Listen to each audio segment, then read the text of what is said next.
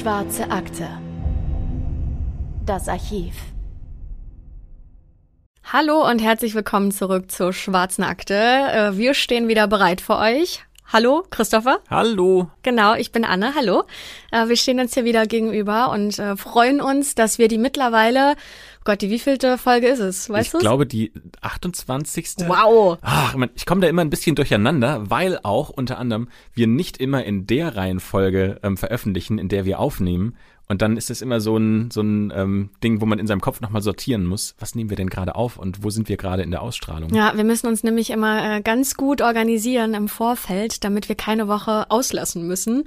Ähm, aber ne, bisher hat's ja immer geklappt. Ja, und auch keine Ja. Sorge. Also es ist nicht so, dass wir jetzt heute quasi äh, Juli haben und wir schon zehn Wochen im Nein. Voraus geplant haben. In der Regel sind das so, ich würde mal sagen, eine Woche bis maximal zwei Wochen, die wir im Vorlauf schon Folgen parat haben. Genau. Und äh, noch ein Wort vielleicht, bevor wir ähm, in den Fall starten. Ihr schreibt uns wirklich ganz, ganz tolle E-Mails und Nachrichten bei Instagram, seien's äh, in den DMs, ne, die privaten Nachrichten oder unter irgendwelche äh, Beiträge von uns. Wir lesen alles ausnahmslos. Es könnte mittlerweile ein bisschen länger dauern, äh, bis da jeder eine Antwort hat, weil es einfach echt viel ist. Ähm, und Christopher und ich nebenbei zwei Vollzeit, also nee, ich habe nicht zwei Vollzeitjobs, jeder hat einen, so. Richtig, jeder von uns arbeitet noch. Also Richtig, der Podcast genau. ist dann mehr so ein Add-on als ähm, quasi die, die Einkommensquelle Nummer eins. Ähm, dementsprechend, ähm, wir freuen uns da sehr drüber, dass ihr so viel schreibt, auch über so viele unterschiedliche Wege. Ich glaube, das meiste kommt über Instagram und Genau, Mail. ja, richtig. Und auch in den Kommentaren bei Apple Podcast ähm, schreibt ihr auch wahnsinnig viel.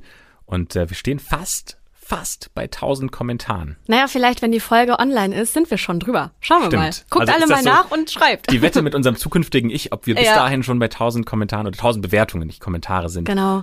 Schauen wir mal. Naja, jedenfalls bitte seht es uns nach, wenn es ein bisschen dauern könnte mit der Antwort. Ähm, sie wird kommen. Ebenso natürlich wie der Fall, mit dem ihr gerechnet habt. Auch der wird kommen, nämlich genau Jetzt. jetzt. Und vielleicht erinnert ihr euch ja, ähm, wenn wir mal so ein Jahr zurückgehen, da gab es diesen, ja, ich sag mal, Trend in Anführungszeichen der Horror-Clowns. Das waren Menschen, die haben sich als Clowns verkleidet und haben sich einen Spaß daraus gemacht, in der Dunkelheit Menschen zu erschrecken. So ein bisschen ähnlich wie ähm, S von Stephen King, so ein böser Clown mit spitzen Zähnen, übertriebenem Make-up und dann noch so einem lauten Lachen, das dich noch in deinen Träumen verfolgen soll. In unserem heutigen Fall geht's um genau so einen Horrorclown. Bei ihm geht's aber nicht um den Spaß und äh, jemanden sprichwörtlich zu Tode zu erschrecken. Sein Horror und auch die Tode, die er verursacht hat, die sind ganz real. Er ist einer der grausamsten Serienmörder der Kriminalgeschichte der USA. Sein Name ist John Wayne Gacy. Besser bekannt ist er auch als Pogo der Clown. Er vergewaltigt und ermordet zwischen 1972 bis 1978 insgesamt 33 Jungen und junge Männer. Genau, und der Fall wühlt damals auch das ganze Land auf, gerade weil Johns Leben bzw. Karriereweg fast schon klischeehaft amerikanisch ist. Er kommt aus sehr einfachen Verhältnissen und hat schon Gewalt in seiner frühen Kindheit erlebt. Er ist ein Schulabbrecher und er schlägt sich zunächst mit einfachen Jobs durchs Leben. Schließlich schafft er das aber doch bis ganz nach oben, also quasi vom Tellerwäscher zum Millionär, denn er hat seine eigene Firma, ist gesellschaftlich hoch angesehen und verkehrt mit bekannten Größen aus der Politik. An sich wäre das ja eine Leistung, zu der man ihn wirklich beglückwünschen könnte. Dann gibt es aber doch noch diese andere Seite, die dunkle Seite von John, mit der er noch viel berühmter werden wird, als mit allem, was er in der Gesellschaft gemacht hat. Das ist seine Horror-Clown-Seite. Wenn ich mir vorstelle, dass ein Typ wie John hinter mir irgendwo in der Dunkelheit aus einem Gebüsch rausspringt, vielleicht hat er noch ein Messer in der Hand und lacht mich gruselig an, nach dem, was ihr heute gehört habt oder was ihr heute hören werdet über diesen Menschen, wenn ihr euch das nochmal vorstellt, dann wird's euch ganz kalt den Rücken runterlaufen. Ja, wobei wir gleich vorweg sagen müssen, dass John nie als Horrorclown in Erscheinung tritt, wenn er mordet. Dennoch spielt dieser Clown-Charakter bei seinen späteren Taten eine entscheidende Rolle. So, der Fall beginnt also im Jahr 1978 und der 6. Mai 78 steht exemplarisch für die Fähigkeit von John Wayne Gacy, sein wahres Ich zu verbergen und scheinbar unentdeckt in der Menge untertauchen zu können. Und er steht auch für das unglaubliche Versagen der Behörden, die du gerade ja schon angesprochen hast, die sich mit diesem Fall befassen werden. An diesem Tag wird die damalige First Lady Rosalind Carter, das ist die Ehefrau des 39. US-Präsidenten Jimmy Carter, sie wird zu einer großen Parade nach Chicago eingeladen. Denn in Chicago wird jedes Jahr ganz groß die Geburtsstunde der polnischen Demokratie gefeiert. Da gibt's dann ja so eine Parade mit Festwagen, mit Blaskapellen, mit Musikbands. Die polnische Kultur wird gefeiert, man kann sich Essen am Straßenrand kaufen und alle ja, feiern eben diesen einen Tag, an dem Polen demokratisch wurde. Was auch an diesem Tag passiert, ist, dass die First Lady jemandem ja eine Hand schüttelt, nämlich John Wayne Gacy. Der ist nämlich Organisator dieser Parade und seine Vorfahren, die stammen aus Polen, der hatte auch einen persönlichen Bezug zu. Auf diesem Foto kann man sehen, wie sie in die Kamera lächelt. Und das macht sie natürlich nur, weil sie nicht weiß, was John Wayne Gacy eigentlich hinter der Fassade macht. Dass sie gerade dem schlimmsten Serienmörder der USA die Hand geschüttelt hat. Nur sechs Monate nach diesem Foto, nach diesem Tag, an dem die beiden sich kennengelernt haben, wird nämlich John Wayne Gacy schon verhaftet und angeklagt. Ja, und ziemlich schockierend im Nachhinein ist hier auch die Tatsache, dass John an seinem Revers einen Sticker mit einem S hat. Und das ist ein Zeichen dafür, dass eine Person vom Secret Service, also der US-amerikanischen Strafverfolgungsbehörde, die unter anderem für die Sicherheit des Präsidenten und seiner Familie zuständig ist, überprüft und als ungefährlich eingestuft wurde. Aber John ist alles andere als ungefährlich, wie wir wissen. Und er wurde schon mal zehn Jahre vor diesem Treffen am 3. Dezember 1968 zu zehn Jahren Haft verurteilt. Schon zu diesem Zeitpunkt ist John also ein verurteilter Schwerverbrecher. Warum genau und was da vorgefallen ist, dazu kommen wir später. Jedenfalls hätte das dem Secret Service natürlich auffallen müssen, ne? Denn, denn ein verurteilter Schwerverbrecher hätte doch niemals in die Nähe der First Lady gelangen dürfen. Naja, aber ein Mensch wie John, der kann sein Umfeld perfekt täuschen.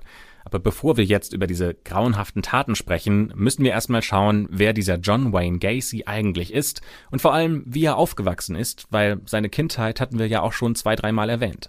Genau, also John Wayne Gacy Jr. wird am 17. März 42 in Chicago, Illinois geboren. Er ist das zweite Kind und der einzige Sohn von John Stanley Gacy und Marion Elaine Robinson.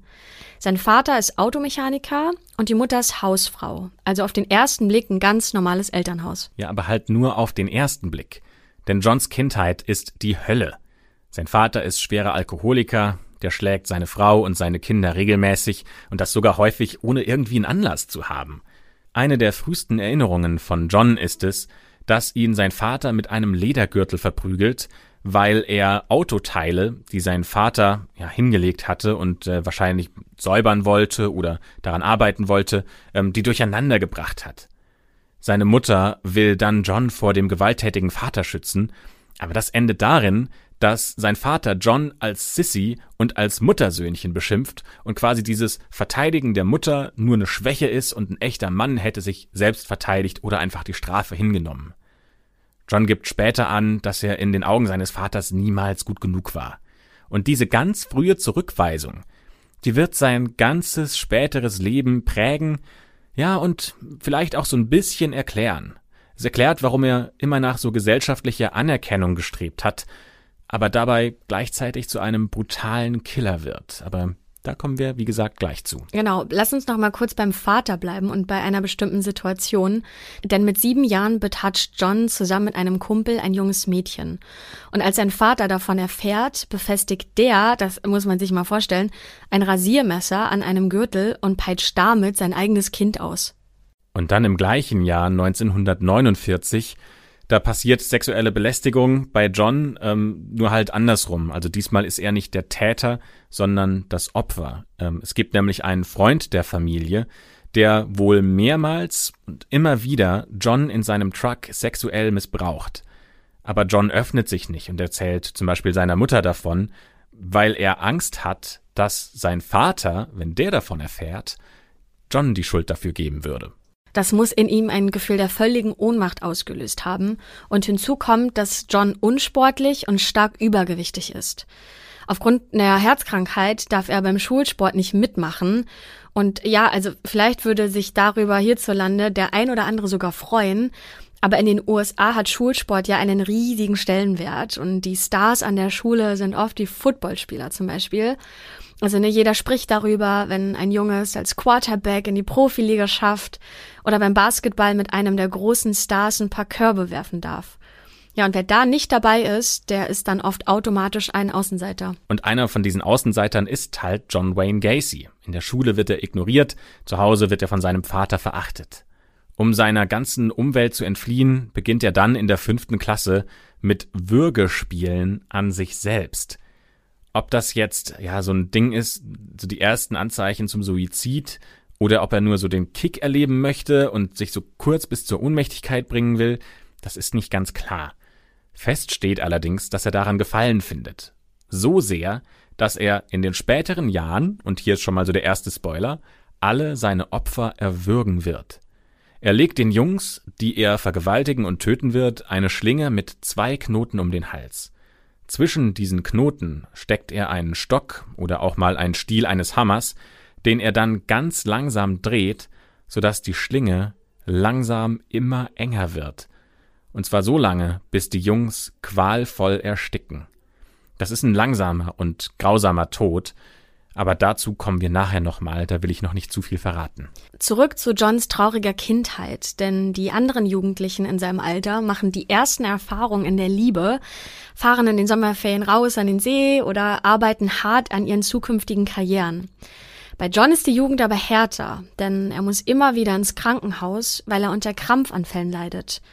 1957, also mit 15 Jahren, hat er einen Blinddarmdurchbruch, an dem er sogar beinahe stirbt. Zwischen seinem 14. und 18. Lebensjahr verbringt er so insgesamt fast ein Jahr im Krankenhaus. Man könnte jetzt meinen, dass in seiner Familie und auch sein Vater, dass die Mitleid mit ihm haben und versuchen ihm das Leben so angenehm wie möglich zu machen, damit er durch diese Krankheitsphase gut durchkommt und sich sein eigenes Leben aufbauen kann. Es läuft aber ganz anders. Sein Vater bleibt gnadenlos. Sein Vater beschuldigt ihn nämlich, dass er mit seinen Krankenhausaufenthalten nur Beachtung und Sympathie auf sich ziehen will. Und in Wirklichkeit ist er gar nicht krank, sondern das ist einfach alles simuliert. Was jetzt aber der Auslöser für diese Krampfanfälle ist, das wird nie diagnostiziert. Da gibt es keine klare Antwort zu. Aber was natürlich klar ist, ist, dass durch seine langen Krankenhausaufenthalte er sehr viel Stoff in der Schule verpasst und seine Noten natürlich den Bach runtergehen und immer schlechter werden. Ja, das klingt schon fast so, als ob John vereinsamen würde, ne, so ganz ohne Freunde. Und wenn man ständig in der Schule fehlt, dann ist es natürlich auch nicht ganz so einfach, Freundschaften zu pflegen oder Anschluss zu finden. Und bei seinen Eltern jedenfalls findet er keinen Rückhalt, sodass er eigentlich niemanden hat, mit dem er reden kann. Das stimmt nur so fast. Es gibt nämlich tatsächlich einen Menschen, der ihm nahesteht. Das ist ein Freund aus der Highschool, der sogar so weit geht, dass er mehrfach die Behörden benachrichtigt und äh, sagt, dass die auf jeden Fall John aus der Familie rausholen müssen, weil er mit ansehen muss, wie der Vater ohne Grund John erst anbrüllt und dann auf ihn einprügelt. Aber zu dieser Zeit ist ein prügelnder Vater kein Grund für Behörden, um da einzuschreiten, sondern das ist mehr so, ja, eine harte Erziehung, aber im Rahmen des Möglichen. Um endlich einmal Anerkennung zu bekommen, die er ja von seinem Vater nie bekommen hat und die John ja auch in seiner Schule nie bekommt, tritt er mit 18 Jahren in die Demokratische Partei ein und kandidiert als stellvertretender Leiter seines Wahlbezirks. Seine Kandidatur überraschenderweise hat Erfolg, der wird gewählt und er bekommt so zum ersten Mal in seinem Leben ja Anerkennung. Das Gefühl, dass er wertvoll ist, das hat er ja die ganze Zeit so schmerzlich vermisst. Es gibt nur eine Person, die damit überhaupt nicht klarkommt und die das gar nicht positiv sieht. Und das ist natürlich nicht überraschend. Ähm, das ist sein Vater, der ist absolut nicht begeistert, dass sein Sohn jetzt irgendwie politische Ambitionen hat und äh, einen auf Politiker machen möchte. Immerhin kauft der Vater ihm ein Auto in diesem Jahr. Aber dafür muss John natürlich auch hart arbeiten. Er bekommt das jetzt nicht einfach so geschenkt. Ähm, er muss den Kaufpreis nämlich jahrelang bei ihm abstottern. Und damit ist es aber noch nicht genug.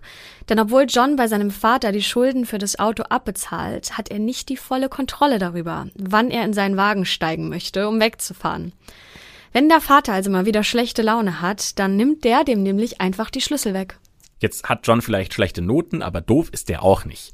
Der macht sich nämlich einen Ersatzschlüssel und lässt den sich anfertigen, damit, wenn sein Vater ihm den Schlüssel klaut, er einfach wieder losdüsen kann. Das hilft aber nichts. Sein Vater ist ja Automechaniker.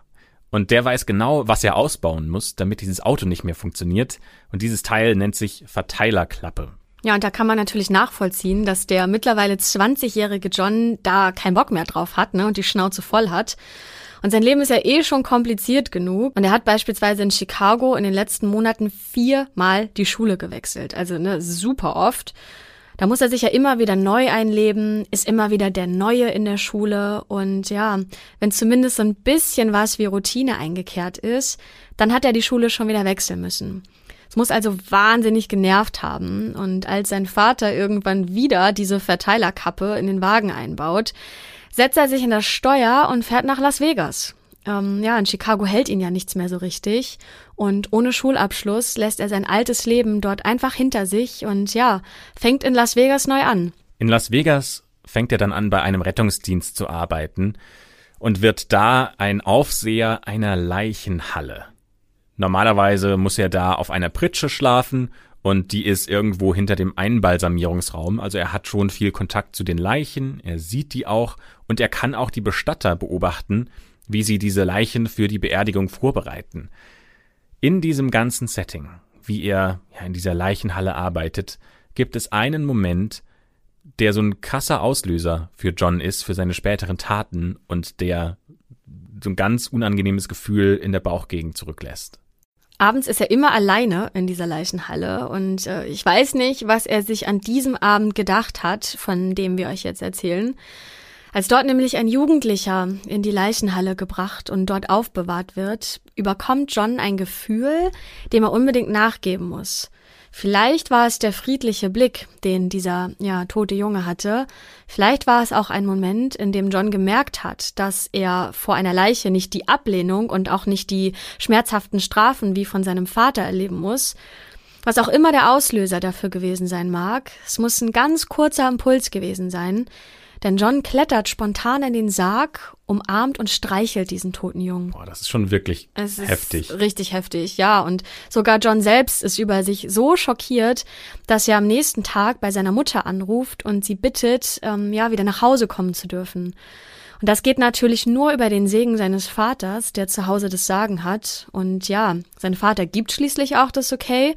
Und nur nach drei Monaten bei diesem Bestattungsunternehmen ist Johns Zeit im glitzernden Spieleparadies Las Vegas vorbei und er fährt noch am selben Tag nach Hause, nach Chicago.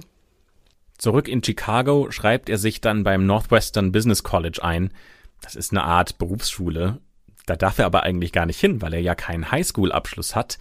Doch er muss bei der Aufnahme so überzeugend gewesen sein, dass sie ihn trotzdem, obwohl er nicht die Qualifikation hat, dafür angenommen wird.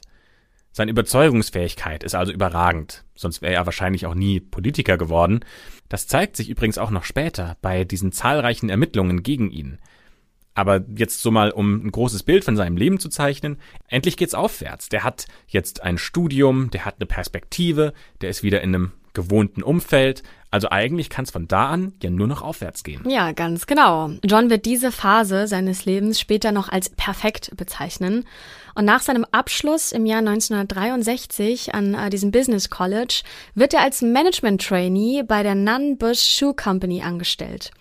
Im folgenden Jahr wird er von einer Schuhfirma nach Springfield, Illinois versetzt und dort soll er zunächst Erfahrung als Schuhverkäufer sammeln, um dann später als Manager diesen Laden zu übernehmen. Also beruflich geht's schon mal bergauf. Sein Vater ist über 200 Meilen entfernt, das heißt, er kann ihn auch nicht mehr zwischenfunken. Tja, und dann gibt es da auch noch ein Mädchen. Seine Kollegin Marilyn Myers. Die beiden lernen sich im Februar 1964 kennen und verloben sich im März wow, 1964. Das, das ist äh, sportlich, das ging schnell. Ja, damals hat man einfach nicht so lange gewartet wie heute. Vielleicht war das einfach die richtige und er hat sich gesagt, naja gut, dann muss ich jetzt zuschlagen und äh, wir machen das Ganze safe, bevor wir uns das vielleicht doch nochmal anders überlegen. Finde ich gut. Ähm, aber auch gesellschaftlich geht es für ihn aufwärts, nicht nur privat. Er wird Mitglied der örtlichen JCs. Das ist eine Wohltätigkeitsorganisation, in der sich junge Leute engagieren. Da hängt er sich jetzt voll rein bei diesen JCs. Er verbringt da jede freie Minute. Im April 1964 wird er sogar deren örtlicher Vorsitzender. Aber in diesem Jahr, da passiert noch was anderes. Da macht er nämlich die zweite homosexuelle Erfahrung seines Lebens. Er wurde ja als Siebenjähriger von einem Freund der Familie missbraucht. Und auch dieses Mal ist der Geschlechtsverkehr nach eigenen Angaben von John nicht freiwillig. Und hier ist das, was passiert. John sagt, ein JC-Kollege spendiert ihm ein paar Drinks und lädt ihn ein, dann bei ihm auf dem Sofa zu übernachten.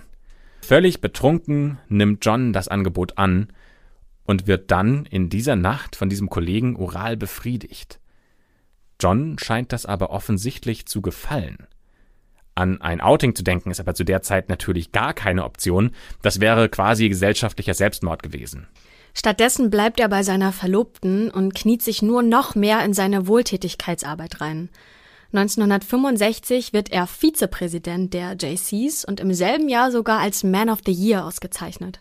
Gesundheitlich geht es dann allerdings wieder bergab. Durch seine langen Tage im Schuhladen und auch bei dieser Wohltätigkeitsorganisation ähm, sowie durch eine starke Gewichtszunahme muss er erneut ins Krankenhaus.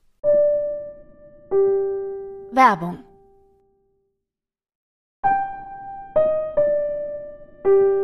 Werbung Ende. Von den Krankenhausaufenthalten lässt er sich aber nicht unterkriegen und im September 64 heiratet er seine Marilyn. Beruflich startet er jetzt auch voll durch, denn Marilyns Vater besitzt drei Kentucky Fried Chicken Schnellrestaurants in Waterloo, Iowa. Und die soll er leiten. Das frisch gebackene Ehepaar packt also die Koffer und zieht in die Provinz. Und John verdient dort auch eine Menge Geld. Nämlich 15.000 Dollar pro Jahr, was heute ungefähr 100.000 Euro entspricht. Also nicht schlecht, ne? Für einen Schulabbrecher ohne Ausbildung? Nö, gar nicht. Und vor allem ist es ja nicht nur gutes Gehalt, sondern auch viel Verantwortung. Also er ist da Chef. Mhm. John ist einfach gerne Boss, nutzt das dann auch gnadenlos aus. Im Keller seines Hauses eröffnet er nämlich einen, ja, nennen wir es mal Club in dem seine Angestellten Alkohol trinken und Poolbillard spielen dürfen. Allerdings dürfen nur junge Männer seinen Club besuchen. Mitarbeiterinnen oder andere Frauen sind da nicht gerne gesehen. Oder was heißt nicht gerne gesehen, sie dürfen halt nicht rein. Und hier in diesem Setting erlebt dann John zum ersten Mal so die Kunst der Verführung, dass er selbst auch verführend wirken kann. Die Masche, die er dabei anwendet, ist die gleiche, die er selbst erlebt hat. Denn er macht erst die Jungs betrunken, dann baggert er sie an, und wenn er dann eine Abfuhr bekommt oder Ablehnung erfährt, dann sagt er nur, es wäre ein Witz gewesen oder er wollte die Moral seiner Mitarbeiter testen. Ja, in seinem Kellerclub versucht er also junge Männer zu Intimität zu überzeugen und seine Neigung gegenüber Männern auszuleben. In der gleichen Zeit wird Marilyn allerdings schwanger und bekommt im Februar 66 einen Sohn. Wenige Wochen nach der Geburt wird sie erneut schwanger und bringt im März 67 ein Mädchen zur Welt. Zu dieser Zeit ist Johns Leben perfekt. Er hat einen guten Job, eine liebevolle Familie, er hat eine hohe gesellschaftliche Stellung und nachdem er schnell Karriere bei den Waterloo Jaycees gemacht hat, kann er sich jetzt sogar mit jungen Männern umgeben, die abhängig von ihm sind. Endlich scheint er also am Ziel dessen zu sein, was er sich immer gewünscht hat. Denn selbst sein Vater, der ihn ja immer nur verachtet hat, sogar der bringt ihm endlich Anerkennung entgegen. Da hat sich John sein Leben lang nachgesehnt. Bei einem Besuch im Juli 1966 passiert was, was ich nie für möglich gehalten hätte. Der Vater von John entschuldigt sich für die jahrelangen Misshandlungen und sagt zu seinem Sohn John, ich hab dich falsch eingeschätzt. Doch aus irgendeinem Grund gerät sein Leben an dieser Stelle aus den Fugen. Und den Grund dafür, den kennen wir auch und den möchten wir euch jetzt natürlich nicht vorenthalten. Es hat nämlich was damit zu tun, dass diese Waterloo JCs offenbar nicht Kinder von Traurigkeit sind. Ja, also die tauschen die Ehefrauen untereinander, die gehen zusammen zu Prostituierten, die ziehen sich gemeinsam Pornos rein und Drogen sind da auch im Spiel. Wow, ja, krass. Und inwieweit John damit gemacht hat, das ist nicht ganz klar. Ähm, er bleibt lieber ja, bei seinem Beuteschema oder bei dem, ähm, worauf es abgesehen hat, nämlich auf die Jungs, die er ins Bett bekommen will. Allerdings macht er einen ganz großen und entscheidenden Fehler. Er sucht sich nämlich den falschen Jungen aus. Denn dieser Junge zeigt ihn als erster an. Der 15-jährige Donald Voorhees, Sohn eines JC-Kollegen, beschuldigt John im August 67, ihn sexuell missbraucht zu haben. Laut seiner Aussage lockt John ihn in sein Haus, um dort Pornos mit ihm zu schauen. Ein 15-Jähriger, also der sich jetzt mit einem 25-jährigen Pornos anschauen will. Yep, ähm, damals war das ja längst nicht so einfach wie heute, ne, da schnell an Pornos ranzukommen. Vor allem, wenn man 15 ist. Also vielleicht findet dieser Junge die Erfahrung cool und ja, freut sich schon darauf, äh, welche Stories er da am nächsten Tag seinen Klassenkameraden erzählen kann. Denn neben Pornos gibt's noch einen weiteren Grund, warum der Junge sich für dieses Treffen interessieren könnte. Und der lautet Alkohol. Also John verspricht ihm Drinks, wenn Donald mit ihm mitkommt. Und das ist auch Johns Masche. Ne? Er füllt Donald Voorhees mit Alkohol ab und dann nötigt er ihn, ihn oral zu befriedigen. Donald hadert nach dieser Tat, ähm, in der er ja vergewaltigt wurde, monatelang mit sich. Dann im März 1968, da hält er es nicht mehr aus. Er erzählt seinem eigenen Vater von diesem Missbrauch und natürlich flippt er sofort aus, verständigt die Polizei, die kommt zu John und verhaftet ihn. Im Verhör beteuert John seine Unschuld vehement, denn er sagt, dass er den Jungen nie im Leben angefasst hat und der sich nur Lügengeschichten ausdenkt. Er verlangt sogar einen Lügendetektortest, doch der zeigt klar an, äh, dass John extrem nervös ist, als er jegliches Fehlverhalten bestreitet. Das wäre zumindest ein erstes Indiz dafür, dass er vielleicht doch nicht so unschuldig ist, wie er da vorgibt. Trotzdem kommt er wieder auf freien Fuß. John geht sogar an die Öffentlichkeit und beteuert seine Unschuld. Seine Begründung ist nämlich, dass er sagt, dass diese Anschuldigungen nur politisch motiviert seien. Denn Voorhees Senior, also der Vater äh, des Jungen von Donald, der ist nämlich gegen Johns Nominierung zum JC-Präsidenten von Iowa, also vom kompletten Bundesstaat. Und John ist so überzeugend und schafft es so gut, alle in der Öffentlichkeit einzulullen, dass ihm viele JC-Mitglieder ihre Unterstützung sogar zusagen und er in diesem Club auch einen großen Support findet. Also hier kann man auch schon erkennen, wie gut John eigentlich darin ist, Menschen zu manipulieren. Ja, aber das hilft alles nichts, denn am 10. Mai 68 wird die Klage gegen John zugelassen. Jetzt muss natürlich auch John klar werden, was diese Anschuldigungen gegen ihn bedeuten könnten. Jetzt muss er also handeln. John überredet den 18-jährigen Russell Schroeder, das ist ein Mitarbeiter von ihm, Donald Voorhees zusammenzuschlagen. Dafür verspricht er ihm 300 Dollar. Sein Ziel ist, dass er Donald natürlich so stark einschüchtern will, dass der vor Gericht nicht aussagt. Und Russell Schröder, der willigt ein. Anfang September lauert er Donald in einem abgelegenen Park auf, sprüht ihm Pfefferspray in die Augen und verprügelt ihn. Das allerdings ist Johns nächster Fehler, denn Russell Schröder ist ja kein Profi, ne? Deswegen kann äh, Donald Voorhees auch entkommen, rennt direkt zur Polizei und beschuldigt Russell als Angreifer. Russell wird daraufhin am folgenden Tag auch festgenommen und ja, leugnet erst noch die Tat, doch dann gesteht er alles, auch, dass er den Auftrag von John Gacy bekommen hat. Und ja, daraufhin äh, verhaftet die Polizei John erneut. Ab dem 12. September muss sich John einer psychologischen Begutachtung stellen. Das heißt, zwei Ärzte untersuchen ihn 17 Tage lang. Dieses Urteil der Ärzte ist vernichtend. Sie sagen nämlich, John leidet unter einer dissozialen Persönlichkeitsstörung. Er ist ein Soziopath und ein Psychopath. Und eine Therapie hat keinen Aussicht auf Erfolg. Und wegen seiner Verhaltensmuster wird er mit großer Wahrscheinlichkeit wiederholt Konflikte mit der Gesellschaft bekommen. Also ich glaube, noch klarer kannst du nicht sagen, dass jemand ja in eine Nervenheilanstalt muss oder weggesperrt gehört. Ja, dieses äh, psychiatrische Gutachten trifft den Nagel eigentlich auf den Kopf, denn jetzt merkt auch John, dass er aus dieser Sache nicht ungeschoren rauskommen wird. Er bekennt sich also als schuldig, mit ähm, Donald Sex gehabt zu haben. Eine Vergewaltigung lehnt er aber immer noch ab. Der Sex soll nämlich einvernehmlich zustande gekommen sein und er sagt, dass Donald sich ihm selbst angeboten habe. Doch das Gericht glaubt ihm nicht und daher wird John am 3. Dezember zu zehn Jahren Haft in einem Hochsicherheitsgefängnis in Iowa verurteilt. Johns Leben liegt also jetzt in Trümmern.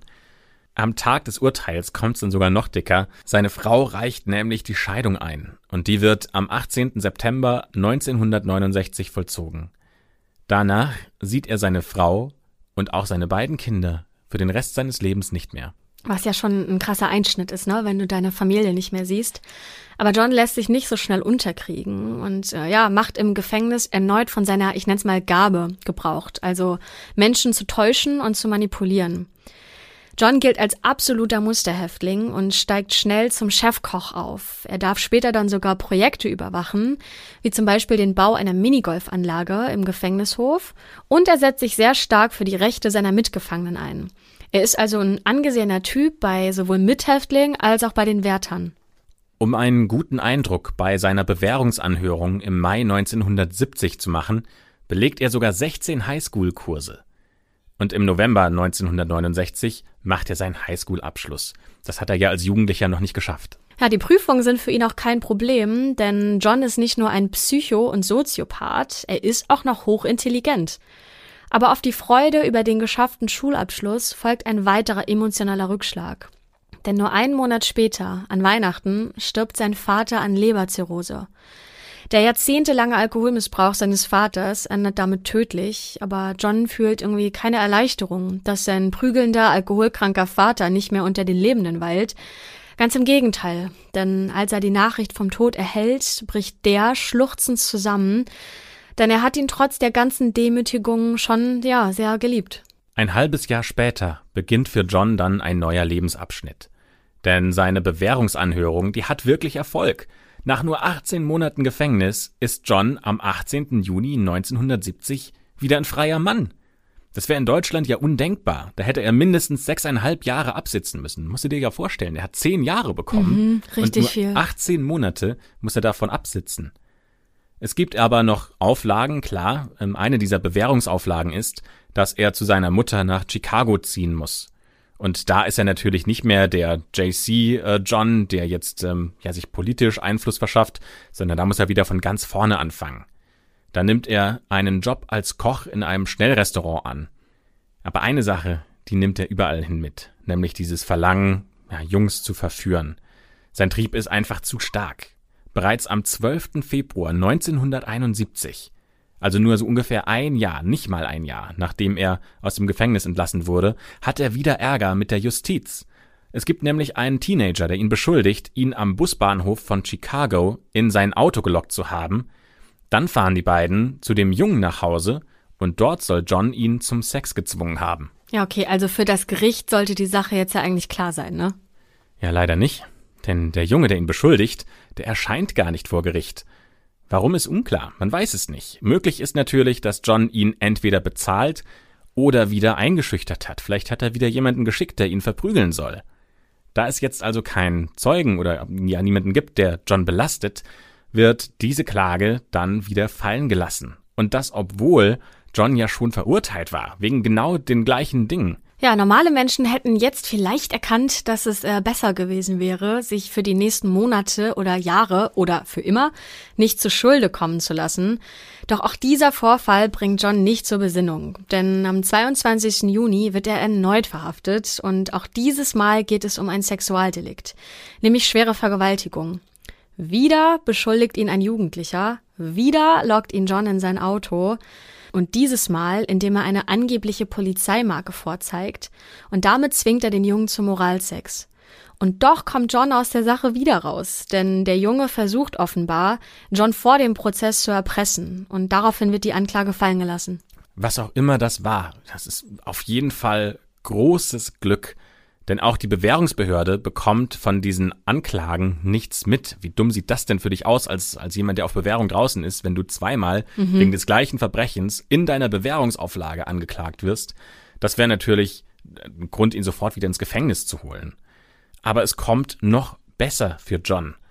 Im Oktober 1971 läuft nämlich die Bewährung aus.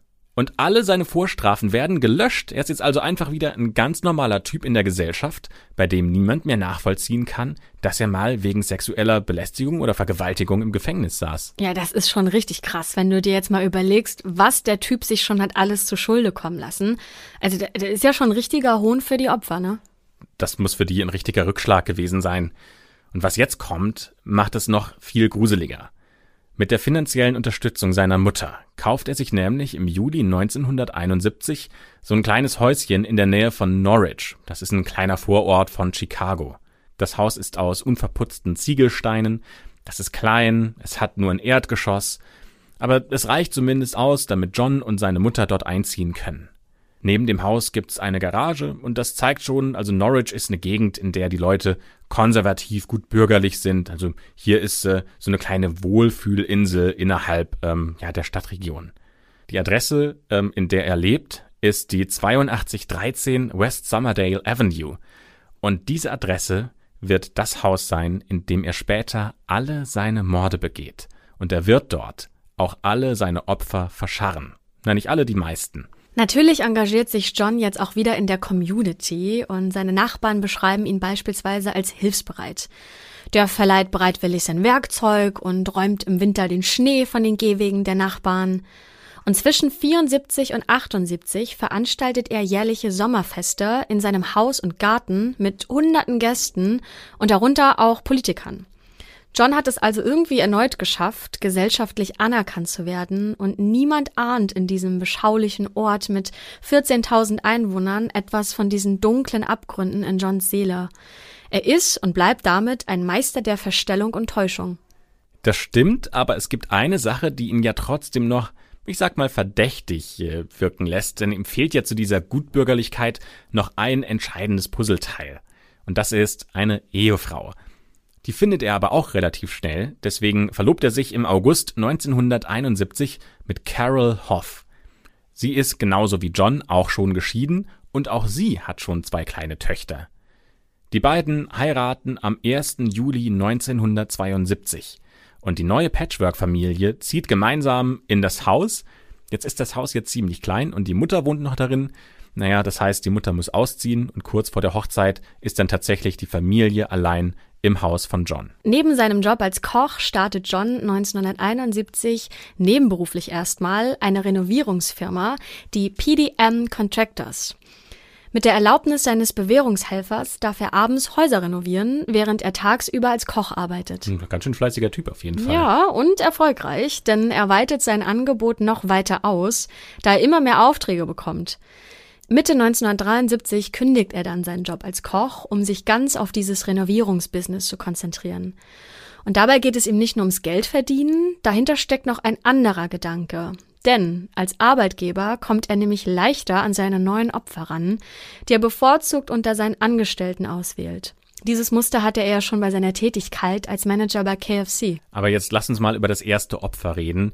Das ähm, stirbt nämlich am 2. Januar 1972. Diese Mordserie, über die wir sprechen, die beginnt nur ein halbes Jahr, nachdem er seine zweite Frau geheiratet hat. Am Ende werden es mindestens 33 Jungs oder junge Männer sein, die er umgebracht hat. 26 von seinen Opfern verscharrt er in seinem Keller oder unter der Garage.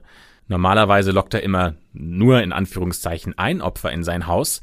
Dreimal begeht er allerdings ein, ja, er nennt es Double, also er tötet zwei Menschen am gleichen Abend. Sechs seiner Opfer konnten übrigens nie wirklich identifiziert werden.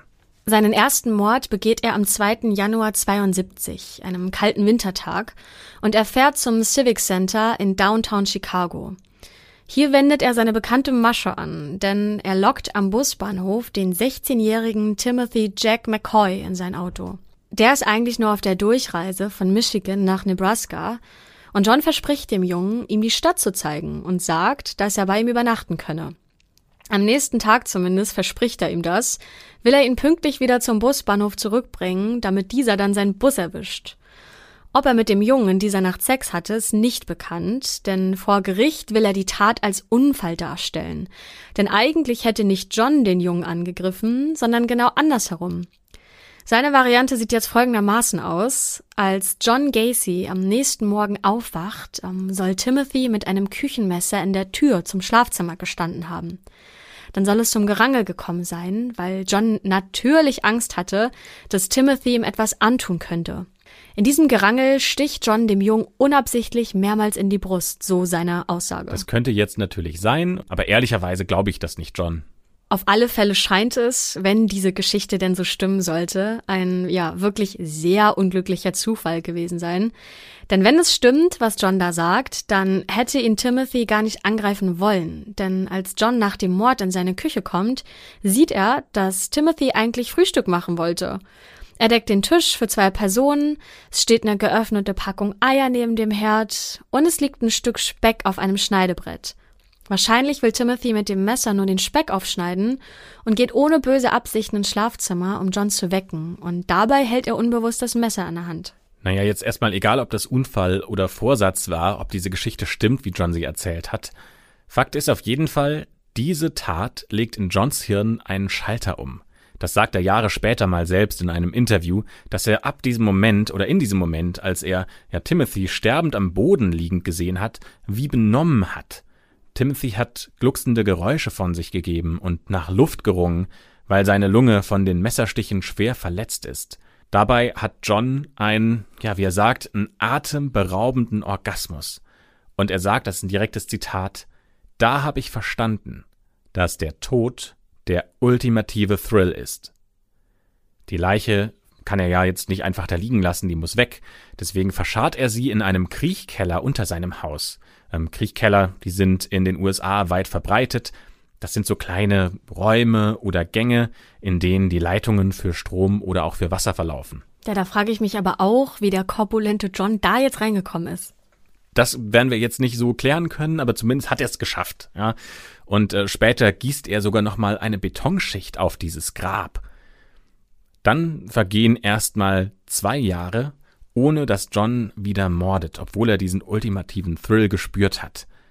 Seine Familie hat übrigens in der gesamten Zeit, in der seine Morde passiert sind, nichts von den Morden mitbekommen, denn immer dann, wenn John junge Männer bei sich zu Hause umbringt, ist seine Familie nicht zu Hause. Sein zweites Opfer tötet er im Januar 74. Bis heute ist die Identität des Opfers nicht bekannt und auch John kann den Ermittlern später keine Details zur Tat nennen, da er sich schlichtweg nach langer Zeit, nämlich 14 Jahre, die zwischen Mord und Verhör liegt, nicht mehr erinnern kann. Ne, bei über 33 Morden, die ihm zugeordnet werden, kann man das ja fast nachvollziehen, dass er sich speziell an diesen Mord nicht erinnern kann, bei all den furchtbaren Taten, die er gemacht hat. Er weiß lediglich, dass er ihn erwürgt und anschließend die Leiche in seinem Kleiderschrank versteckt hat. Doch aus Mund und Nase des Opfers laufen Körperflüssigkeiten aus, die ihm seinen Teppich versauen. Deswegen wird John bei seinen späteren Taten Vorsichtsmaßnahmen ergreifen, die genau das verhindern, und aus diesem Grund steckt er später sämtlichen Opfern Lumpen oder deren Unterhosen in den Mund.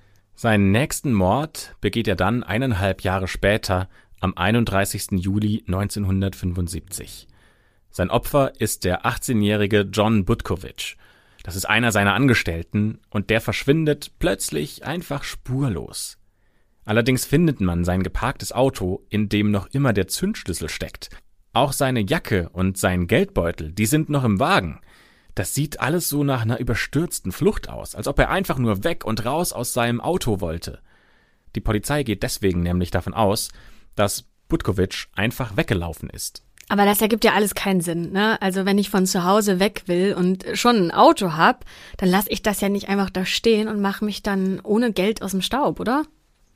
Die Polizei bekommt auch ihre Zweifel, vor allem nachdem Butkovics Vater aussagt, dass es Streit um ausstehende Löhne zwischen seinem Sohn und auch John gab. Das heißt, John gerät wieder ins Visier der Ermittler. Aber ja, irgendwie schafft es wieder, sich da rauszureden. Erst viel später gibt John an, dass er Butkovic gebeten hat, zu ihm ins Auto zu steigen und ihm angeboten hat, ähm, mit ihm nach Hause zu fahren, um ihm dort dann seinen Arbeitslohn zu geben. Dort flößt er ihm natürlich erstmal Alkohol ein, ja, das Muster kennen wir bereits ja von John, und von diesem Alkohol enthemmt schlägt John vor, mit Handschellen zu spielen. Damit fesselt er dann die Hände auf Butkovics Rücken und dann setzt er sich auf die Brust seines Opfers. Und ihr müsst euch vorstellen, dass ähm, John ja sehr übergewichtig ist. Während dann dem Opfer langsam die Luft wegbleibt, beginnt John genüsslich, ihn zusätzlich langsam zu erwürgen. Dann irgendwann bringt er die Leiche in die Garage und will die Leiche von Butkovic auch in diesem Kriechkeller verscharren. Zuerst muss er aber eine andere Möglichkeit finden, denn er wird von seiner Frau überrascht, die früher als geplant mit ihren Töchtern zurückkommt. Er kann aber noch im letzten Moment die Leiche in einem Hohlraum unter der Garage verstecken. Den hat er nämlich schon zuvor ausgehoben, weil er einen neuen Abfluss verlegen wollte. Das ist also gerade noch mal gut gegangen. In dem Moment hat er es also geschafft, seinen Mord gerade noch zu vertuschen. Es läuft aber in seiner Ehe zu dieser Zeit nicht mehr gut. Er eröffnet nämlich seiner Frau, dass er bisexuell ist. Und nachdem die beiden an äh, Muttertag Sex hatten, sagt er ihr, dass es jetzt das letzte Mal war, dass er mit ihr geschlafen hat und sie nie wieder ähm, gemeinsam das Bett teilen werden. Er ist ja eh die meiste Zeit nicht zu Hause und meistens kehrt er erst früh morgens zurück. Seine Entschuldigung ist, ja, ich habe halt noch lange gearbeitet. Seine Frau beobachtet dann aber immer wieder, wie er Jungs in die Garage bringt. Also noch lebend natürlich, nicht die Leichen. Außerdem findet sie schwulen Pornos und Geldbeutel von jungen Männern im Haus. Und als sie diese ganzen Beweise sammelt und damit John zur Rede stellt, da wird er stocksauer und sagt, das geht dich nichts an. Es kommt also zum großen Streit und sie verlangt im Oktober 75 die Scheidung. John hat nichts dagegen, denn endlich kann er ungestört zu Hause seinen mörderischen Trieben nachgehen, ohne Angst davor zu haben, dass seine Frau ihn dabei erwischen könnte. Im Februar 76 zieht seine Frau dann mit den beiden Töchtern endgültig in eine eigene Wohnung und am 2. März wird die Scheidung rechtskräftig. Jetzt gibt es für John kein Halten mehr und die Abstände zwischen den Taten werden auch immer kürzer. Bevor wir weiter über die Taten sprechen, sollten wir vielleicht erstmal klären, warum John eigentlich als Pogo der Clown in die Geschichte eingeht. Ne? Also zu unserer Ursprungsgeschichte ähm, zurückkommen. Denn diese Clownsnummer, die haben wir noch gar nicht besprochen jetzt. Werbung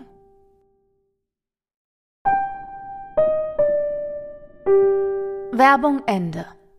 Was wir ja schon mal ähm, angeteased hatten oder wo, was ja auch ein wichtige, ähm, wichtiger Schritt im Leben von John war, war dieses politische in Vereinen organisiert sein. Und auch ähm, in Chicago, als er wieder zurückgekommen ist, hat er sich da beim örtlichen Moose Club engagiert. Das ist eine Bruderschaft, die ja so in Logen organisiert ist. Und in diesem Moose Club gibt es auch einen Clown Club. Und diese Mitglieder in diesem Clown Club treten bei Paraden oder bei anderen Events als Clowns verkleidet auf und sammeln da Spenden. Sie besuchen auch Krankenhäuser und bespaßen da junge Patienten. Ende 1975 tritt ähm, John diesem Club bei und entwickelt da seine eigenen Clowns-Charaktere. Da gibt's zum Beispiel den glücklichen Pogo, dann gibt es den ernsten Patches und äh, das sind die beiden Charaktere, mit denen er bei unzähligen Veranstaltungen auftritt. Das bringt ihm später den Spitznamen Killer Clown ein. Ja, und diesen Killer Clown haben wir euch auch in der Beschreibung verlinkt. Super, super gruselig, oder? Also ich finde Clowns eh gruselig, schon immer. Ich finde die überhaupt nicht äh, lustig. Ähm, aber wahrscheinlich, weil es da so viele Horrorgeschichten immer ne, drumherum gibt. Und also mir macht er Angst. Vor allem ist das ja noch ein Bild, in dem er glücklich und positiv wirken will. Genau das Gegenteil ist aber der Fall. Das sieht halt echt so aus, als ob er einfach äh, noch heute Nacht im Traum dir hinterher rennt mhm. und dich absticht. Ja. Ganz, ganz, ganz gruselig. Das Lächeln auch, finde ich ganz schrecklich. Aber diese Clownsmaske, die hat jetzt nur bedingt was mit dem zu tun, was er bei sich zu Hause macht, mit den Morden. Denn er verübt diese Morde nicht im Clownskostüm. Allerdings nutzt er ähm, ja was, was er bei diesen Clownsauftritten gelernt hat, nämlich einen Entfesselungstrick. Und dieser Entfesselungstrick geht so. Zuerst lässt er sich von seinem späteren Opfer mit Handschellen die Hände auf dem Rücken fesseln. Dann befreit er sich mit Hilfe eines Schlüssels, den er zwischen seinen Fingern versteckt hat. Anschließend bietet er diesen Opfern, den, den jungen Männern, die er in seine Wohnung geholt hat, an, dass er ihnen diesen Trick verrät Dadurch legt sich das Opfer freiwillig die Handschellen an und sitzt damit in einer tödlichen Falle. Ja, jetzt ähm, äh, Achtung, Achtung, es wird heftig. Also wer keine guten Nerven hat, der sollte jetzt vielleicht in den nächsten Minuten weghören oder ein bisschen vorspulen, ne? Denn jetzt folgt die Beschreibung, was er mit seinen Opfern macht. Ist nämlich das Opfer gefesselt, dann beginnt er an, es zu vergewaltigen und zu foltern.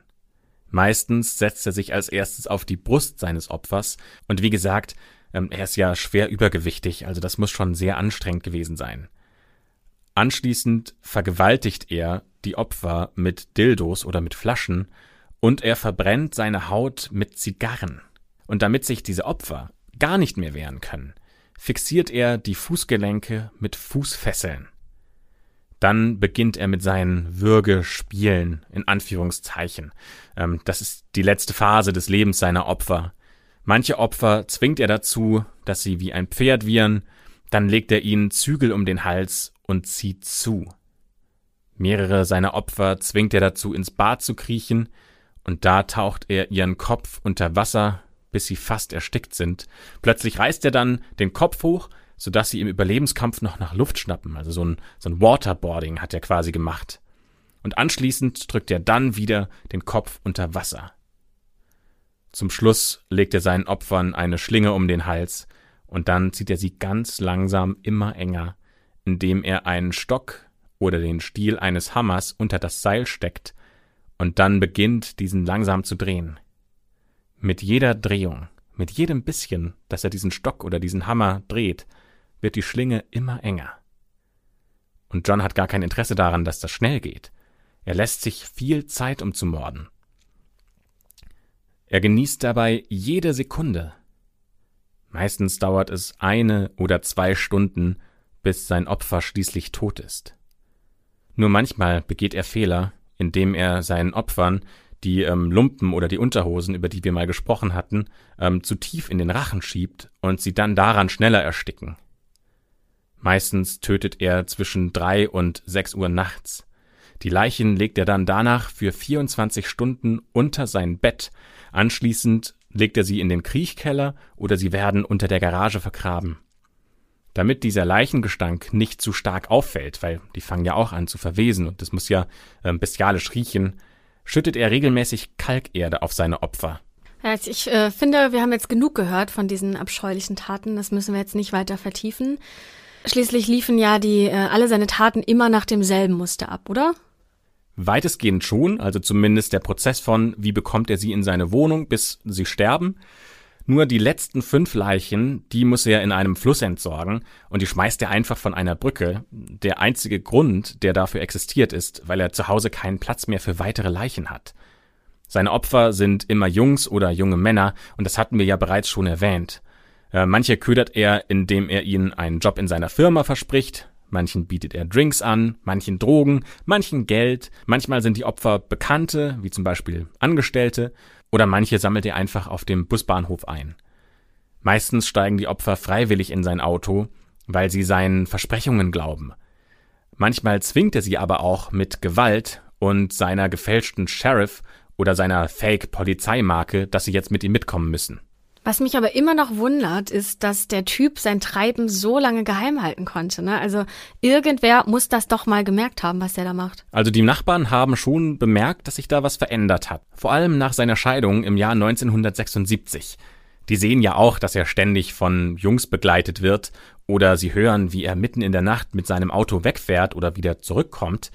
Und es gibt sogar eine Nachbarin, die berichtet, dass sie öfters Schreie aus dem Haus gehört hat aber niemand hat jemals die Polizei verständigt. Also John konnte alle perfekt täuschen, das halten wir fest.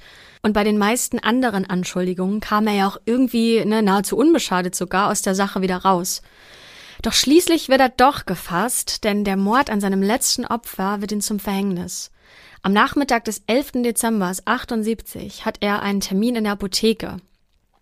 Dort will er über die geplante Renovierung dieser Apotheke mit dem Besitzer Phil Torf sprechen.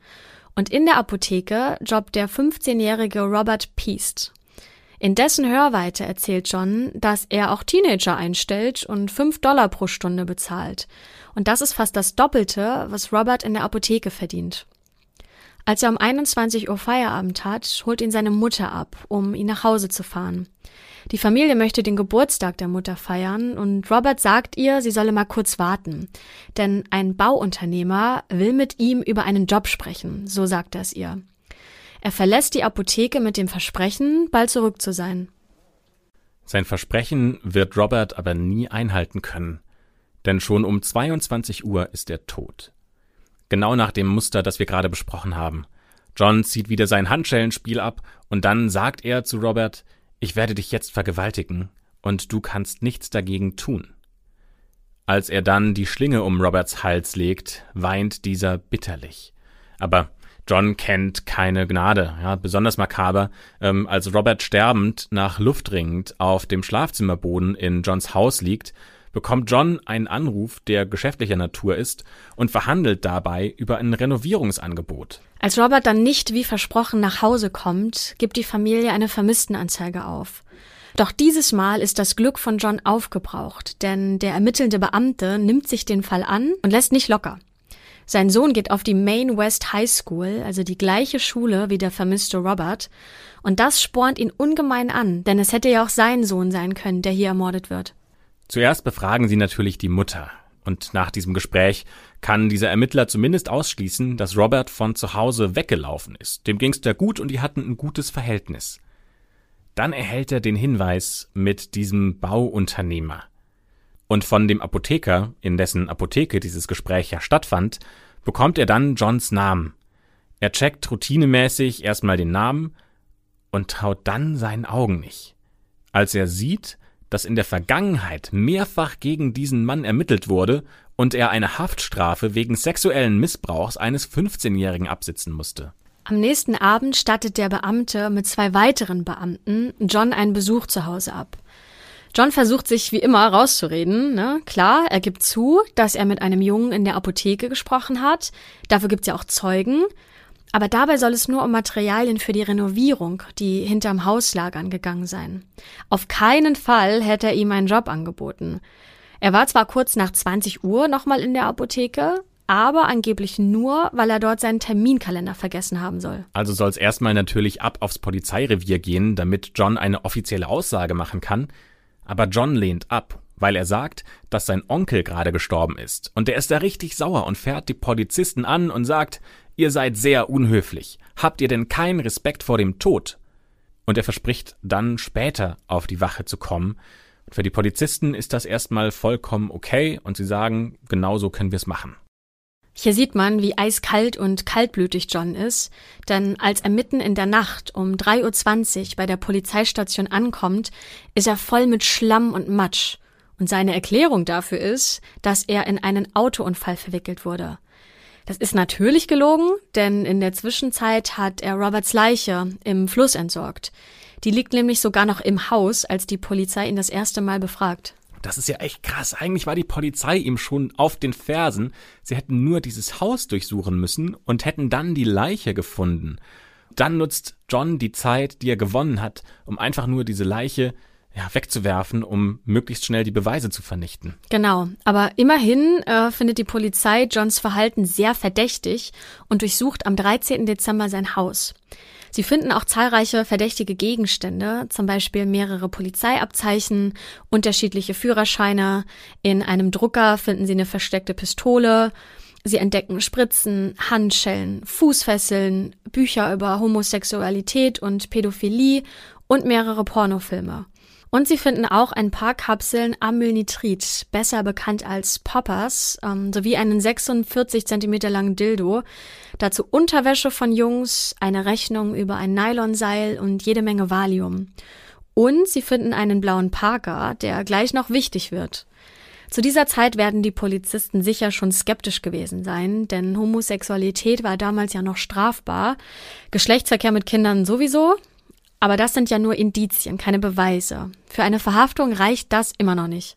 Deswegen setzt die Polizei auf ein sehr drastisches Mittel, nämlich auf eine 24-Stunden-Überwachung. Aber John ist ein cleverer Typ, der bemerkt, dass Ermittler ihm hinterherlaufen und dann lädt er sie jeden Tag, wenn er sie sieht, zum Essen in Restaurants ein. Und dabei plaudert er über seine Ehen, über seine Clownsauftritte und ist eigentlich ein netter und offener Typ. Bei einem Essen lässt er dann einen Satz fallen, der sehr makaber scheint. Er sagt nämlich, wisst ihr, Clowns kommen sogar mit einem Mord davon. Vielleicht hätte er recht, wenn es nur um einen Mord gehen würde, aber bei John reden wir ja von 33 Morden. Die Anzeichen verdichten sich jedenfalls, dass er mit den zahlreichen ungeklärten vermissten Fällen, den Leichen aus dem Fluss und dem Verschwinden von Robert Peace was zu tun hat. Schließlich kannte er mehrere der Opfer, manche waren ja sogar Angestellte von ihm. Die Polizei befragt Jeffrey Ringnell. Das ist ein früheres Opfer, das überlebt hat. Jeffrey Ringnell sagt, dass ihn John in sein Auto gelockt hat, dann mit Chloroform betäubt hat, vergewaltigt und gefoltert hat, bevor er ihn mit schweren Verbrennungen aus dem Auto geworfen hat.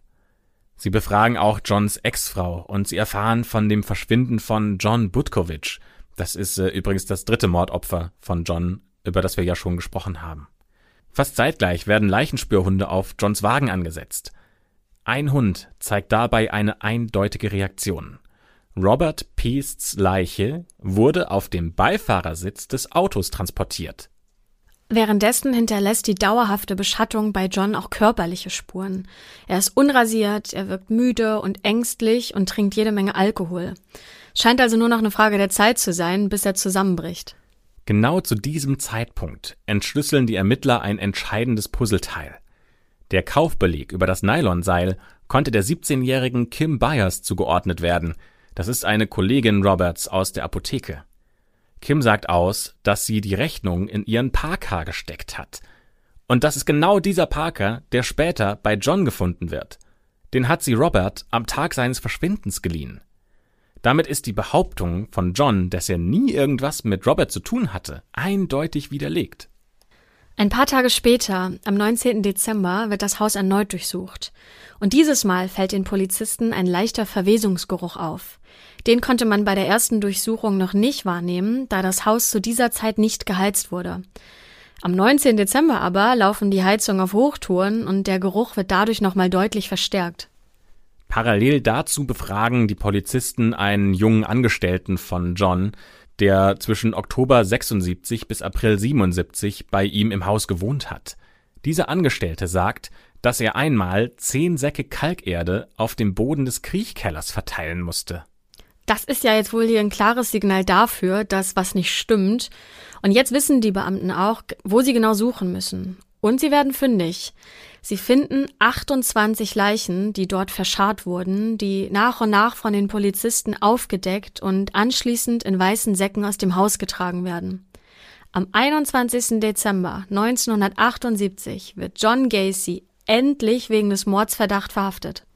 Als die Beamten ihm eröffnen, dass sie Leichen in seinem Kriechkeller gefunden haben, legt er in Gegenwart von einem Anwalt sofort ein umfassendes Geständnis ab. Er wirkt quasi wie gelöst. Bereitwillig hilft John den Ermittlern, alles zu finden, was sie finden müssen, um diesen Mordfall, um diese Mordfälle, diese Serie lösen zu können. Er malt sogar aus seinem Gedächtnis eine detaillierte Karte, wo er die anderen Leichen vergraben hat, die ja nicht mehr bei ihm ins Haus gepasst haben. Am Ende werden 26 Leichen aus seinem Keller und zwei weitere aus seiner Garage geborgen. Gut ein Jahr später, am 6. Februar 1980, beginnt Johns Verhandlung in Chicago.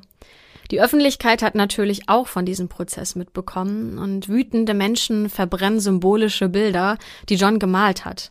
Viele fordern lautstark bei Demonstrationen die Todesstrafe John will einer schweren Strafe aber entgehen und deswegen ist seine Strategie, sich selbst als geisteskrank darzustellen. Das würde zwar bedeuten, dass er lebenslang in eine Nervenheilanstalt müsste, aber das ist für ihn immer noch besser, als im Gefängnis zu landen. Denn wenn dort rauskommen sollte, dass er Kinder vergewaltigt und sogar getötet hat, dann steht er in der Gefängnishierarchie ganz unten und muss jeden Tag damit rechnen, gedemütigt, angegriffen oder sogar selbst vergewaltigt zu werden. Natürlich will er auch die Todesstrafe vermeiden, aber sein Antrag auf die sogenannte Insanity Defense wird abgewiesen. Auch die Argumentation der Verteidigung, die Morde seien in Anführungsstrichen Unfälle während sexueller Asphyxie gewesen, also im Grunde tödliche Unfälle bei Würgespielen, wird vom Gericht sofort abgewiesen. Irgendwie hat man das Gefühl, dass John das nicht so ganz ernst nimmt oder die Morde nicht so ganz ernst nimmt zumindest, denn beim Prozess ist er noch zynisch. Es gibt einen Scherz, den er macht, ähm, in dem er sagt, sein einziges Verbrechen wäre, dass er einen Friedhof ohne Lizenz geführt hat. John wird am 13. März schuldig gesprochen und zum Tode verurteilt. Er verbringt sogar noch 14 Jahre bis zu seiner Hinrichtung in der Todeszelle und im Oktober 1993 wird sein letztes Gnadengesuch durch den obersten US-Gerichtshof abgelehnt. Am 10. Mai 1994 wird John durch eine tödliche Injektion hingerichtet.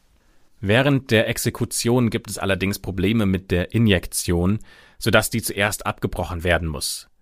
Allerdings dann beim zweiten Versuch, da klappt alles deutlich besser und nach 18 Minuten ist die Hinrichtung von John Wayne Gacy vorbei dieser ganze Prozess und diese Hinrichtung, also diese, diese, ähm, ja, das Versagen bei der Hinrichtung, hat übrigens dazu geführt, dass in Illinois ein neues Verfahren zur Tötung per Injektion installiert wird. Also im Kern geht es darum, dass ähm, ja, Injektionsexekutionen verboten werden sollen. Der oberste Ankläger im Gacy-Prozess sagt, dass der Täter, also John, äh, immer noch einen sehr viel leichteren Tod gehabt hat als irgendeins seiner Opfer und hat damit wahrscheinlich sogar recht. Die letzten Worte von John Wayne Gacy sollen übrigens Kiss My Ass gewesen sein. Auf Deutsch, leckt mich am Arsch. Nach der Hinrichtung wird noch Johns Gehirn untersucht. Es weist jedoch keine Besonderheiten auf. Drei Psychiater diagnostizierten zuvor eine paranoide Schizophrenie mit einer multiplen Persönlichkeitsstörung. Doch da bleibt die Frage, inwieweit John auch die Experten täuschen konnte. Denn zahlreiche Zeugenaussagen beschreiben ihn als kontrolliert, als jemanden, der genau wusste, was er da tat. Ob er also nur geisteskrank ist oder ein triebgesteuerter, abgedrehter Killer, das lässt sich nachträglich auch nicht mehr richtig einordnen und mit Sicherheit sagen, das ist eins der Geheimnisse, die John Wayne Gacy ins Grab nimmt. In sein eigenes Grab. Ja, was bleibt, ist die Geschichte des äh, wohl schlimmsten Serienmörders der USA, der eigentlich viel früher hätte gefasst werden können. Was man dazu noch sagen kann, und das ist vielleicht so ein, makaberer Fakt äh, zu diesem Fall, die Strafe, die John bekommen hat, waren für seine Morde 21 Mal lebenslang und 12 Mal die Todesstrafe. Und damit ist es ein Guinness-Buch der Rekorde-Eintrag für die höchste Strafe, die jemals ein Mensch für Serienmorde bekommen hat. Ich weiß nur nicht, ob sie im Laufe der Zeit dann irgendwann nochmal übertroffen wurde. Ja, das ist auf jeden Fall ein, ein merkwürdiges Ziel, was er da äh, erreicht hat. Ich glaube, das hat er jetzt nicht als Ansporn ja. genommen, einmal im Guinness-Buch zu stehen, aber ähm, zumindest ein sehr makaberer Fall mit vielen, mit vielen komischen Wendungen, wie ich finde. Ja, der die äh, Lobby von Clowns jetzt nicht unbedingt äh, stärkt, würde ich sagen. Nee, auch nicht von, ich finde diese Vereine, in denen er war, auch total komisch, die sich dann zum Porno schauen und Drogen nehmen treffen. Das äh, kommt mir auch sehr dubios, finde ich ja, sowas. Ja, auf jeden Fall. Ähm, ja, langer, langer Fall heute, äh, nachdem der äh, Fall von letzter Woche ein bisschen kürzer ausfiel. Deswegen, wir hoffen, ihr habt es bis hier geschafft. Ähm, ihr habt euch gut unterhalten. Das, das klingt immer ein bisschen falsch in dem Zusammenhang, oder? Aber Nein, im Kern erzählen wir ja aber eine Geschichte und ähm, die Geschichte an sich darf unterhalten. Ich hoffe zumindest, oder wir hoffen, dass diese ähm, Geschichte, dass die euch gut in, der in der letzten Stunde getragen hat, dass ihr ähm, das spannend fandet und dass ihr euch darauf freut, wenn wir auch nächste Woche wieder eine Folge hochladen. Genau, äh, ja, damit ganz überfordert, weil eigentlich sagst du das. Ähm, schließen wir hiermit die schwarze Akte und freuen uns auf nächste Woche. Bis dann.